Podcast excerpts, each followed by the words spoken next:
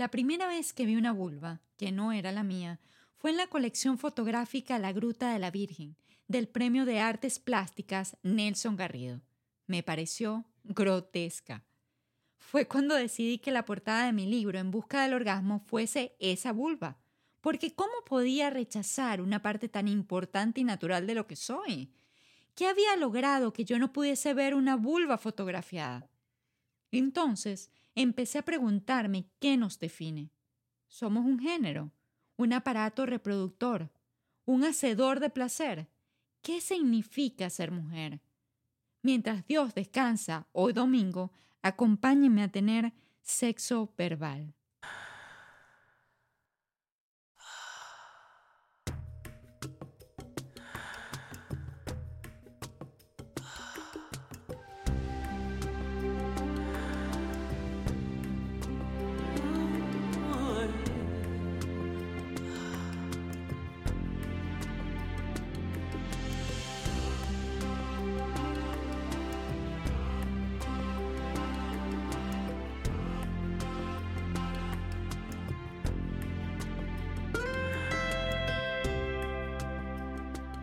Por siglos la mujer prehistórica fue vista como aquella mansa criatura que cuidaba de la cría y recogía la cosecha.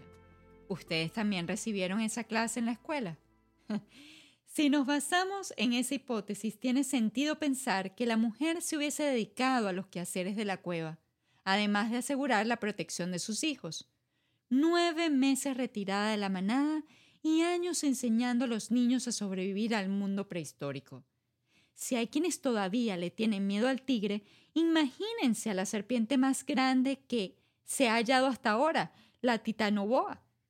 El, mamífero más relajado en el contexto prehistórico pudo haber sido un megaterio, que medía como seis metros, apodado la bestia gigante.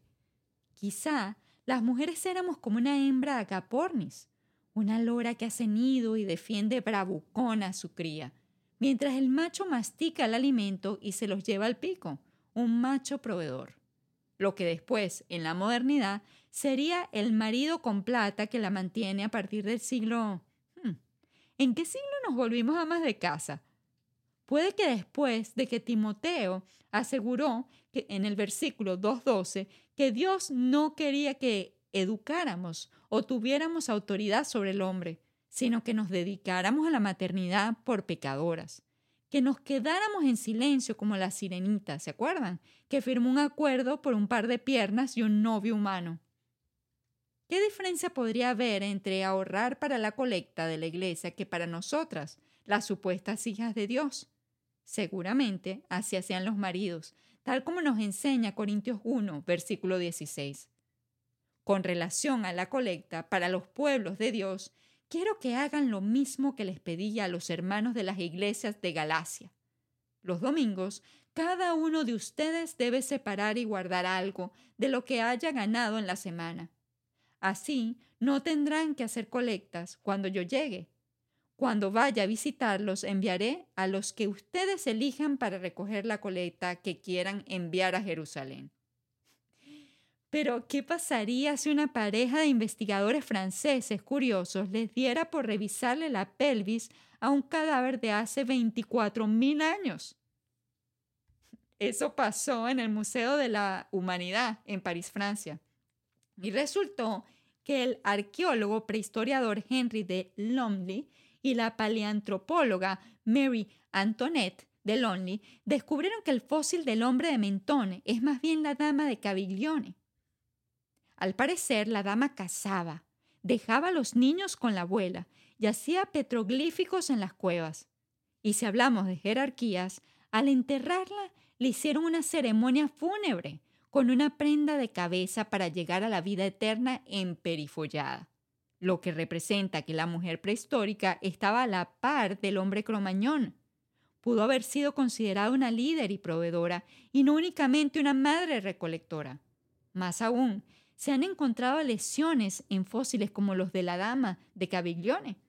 Por ejemplo, las mujeres paleolíticas pudieron haber sufrido de tendinitis, como un atleta de lanzamiento de jabalina, lo que confirmaría que estuvieron cazando. Al menos una mujer de 9.000 años de antigüedad encontrada en territorio peruano era una cazadora y de casa mayor.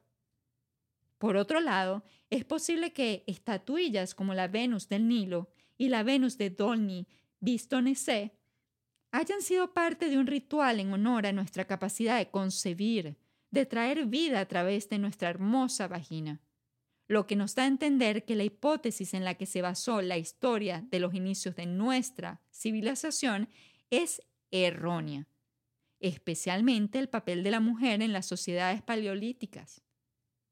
Y si dicen y se, dice que la razón por la que nuestros orígenes pudieron haber sido malinterpretados es porque la dama de Caviglione fue descubierta en 1872 cuando el hombre proveía, la mujer era ama de casa y no existía la tecnología moderna. Entonces, ¿qué significa ser mujer? Hablemos de una vulva que, según la Biblia, es más antigua que la paleolítica, pero que Dios no quiso describírsela a Moisés sino siglos después. La vulva de Eva. Eso sí, no hablemos de fechas específicas para no caer en las inconsistencias que encontrarán en Google. La cosa es que Adán nos nombró mujer. Según la descripción del Génesis, la creación de Eva fue más aparatosa y trabajosa que la de la mismísima tierra. En un día Dios creó el cielo y la tierra, y la claridad y la oscuridad. En cambio, para crear a la mujer, Dios tuvo que dormir a Adán hacerle una incisión, sacarle un pedazo de costilla y suturarlo. Así lo leímos en la divulgada Biblia del rey Jacobo y no lo vimos en televisión. Aunque cuando le preguntamos al rabino Pinches Brenner qué opina del asunto de la costilla y los orígenes de la mujer, él insiste que costilla significa mitad en hebreo, por lo que puede que, en vez de ser la costilla del hombre, seamos su mitad. Esto podría explicar el asunto de la media naranja, o porque algunos hombres llaman a sus esposas mi mujer, o porque las princesas de los cuentos de hadas se casan con desconocidos. Al igual que ellas, Eva se casó con Adán el mismo día que nació de su costilla, o de donde sea que haya nacido. Sea como sea, Dios no pensó en crear primero a la que pare y amamanta, sino al que penetra. Los detalles sobre la fruta, el conocimiento, la serpiente y nuestro rol de provocadoras lo dejaremos para otro episodio. Lo que sí nos queda claro, leyendo el primer libro de la Torat, es que Dios nos mandó a ser fértiles y multiplicarnos para abastecer la tierra y dominarla. Bueno, que la dominara el hombre. Y estoy citando, ojo. Lo que evidentemente no incluyó en la narrativa fue el cómo. De, de, eso se tuvo que encargar Vaxillana cuando redactó el Kama Sutra. Para, para quienes no lo saben, Vaxillana dice haber escrito lo que se considera la guía para el disfruto sexual, siendo un estudiante religioso célebre, que, según él mismo, se dedicaba a la contemplación de la deidad. Ahora pueden entender a qué se debe mi abstinencia sexual.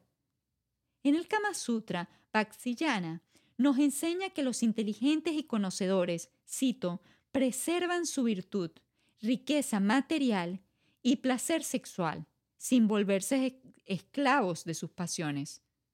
Él aclaró que el Kama Sutra no es un libro para practicar el sexo frívolamente. Siempre me ha parecido que los hinduistas saben lo suyo. En sus tradiciones, las mujeres podemos ser diosas, como Saraswati, Saraswati la, diosa del aprendizaje, la música, el arte y el discurso. Aunque algunos dicen que la inspiración de Vaxillana para escribir el Kama Sutra surgió al haber nacido y pasado su infancia en el prostíbulo donde trabajaba su tía. Y hablando de prostitución, no nos desviemos de la mujer bíblica. Hablemos de una vulva aún más polémica, la vulva de María Magdalena. Prostituta, compañera de Jesús, discípula de Jesús, esposa y asistente de campaña de Jesús. Bueno, sea como sea, definitivamente María Magdalena tuvo un papel importante en la historia porque según la Biblia fue la primera que vio a Jesús después de que resucitó. Por favor, discúlpenme, A veces no entiendo del todo los versículos de la Biblia porque están escritos de la misma forma en la que habla el maestro Yoda, de atrás para adelante. Mi mamá dice que María Magdalena la calificaron de prostituta por culpa de Pedro, el apóstol que celaba la cercanía de María a Jesús de Nazaret. Cosa que no dudo porque ustedes saben cómo se pueden tornar las competencias durante las campañas políticas que involucran a los hijos de Dios. No sé. Tal parece que fue Lucas quien la consideró más pecaminosa que el resto. ¿Será que los apóstoles crearon el slang horde y quién nos habrá y quién, quién nos habrá hecho el favor de traducirlo del arameo al apelativo perra. Y si María Magdalena era prostituta y las malas lenguas dicen que Jesús limpió sus pecados, ¿quién la mantenía? ¿Quién pagó por sus servicios? ¿Habrá trabajado en un prostíbulo parecido al de la tía de Baxillana? Hoy en día, a María Magdalena más bien se le habría tildado de stalker. Yo la habría llamado leal a Jesús. Entonces, ¿qué significa ser mujer? Viajemos en el tren bala donde Bad Bunny y Brad Pitt pueden protagonizar la misma película y situémonos en la era de las reinas dictatoriales. Gracias a Cleopatra y a la dominicana egipcia Kathleen Martínez, quien está a punto de descubrir su tumba, podemos concluir que hay mujeres que no nos sentimos identificadas por el marianismo. Pero seamos demócratas. Si para ti ser mujer es casarte con un machista, este es el instructivo que debes seguir según el marianismo. Depender de tu, esposo, estar orientada a la familia, anteponer las necesidades de los demás y ser pasiva básicamente semejarse a la Virgen María. Y pensar que algunos dicen que la, la, Virgen María fue una invención de la Iglesia Católica para rescatar y suavizar la imagen de la mujer en la religión.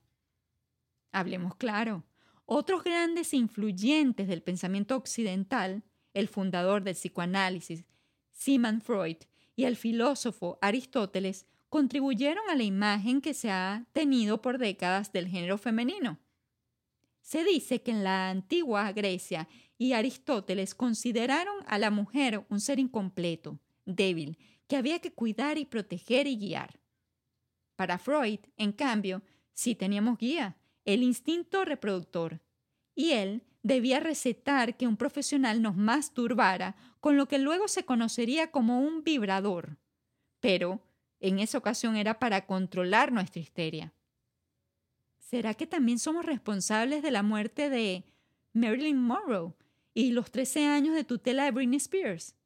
Al menos sé que somos responsables de que finalmente Harvey Weinstein nos siga su conteo de más de 80 abusos a mujeres.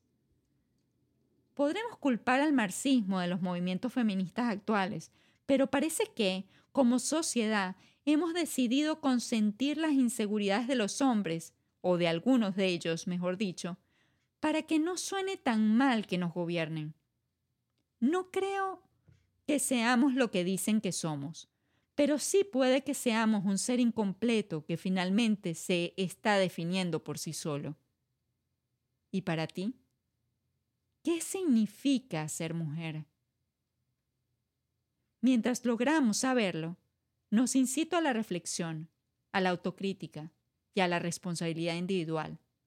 Solo así, la verdad nos hará libres.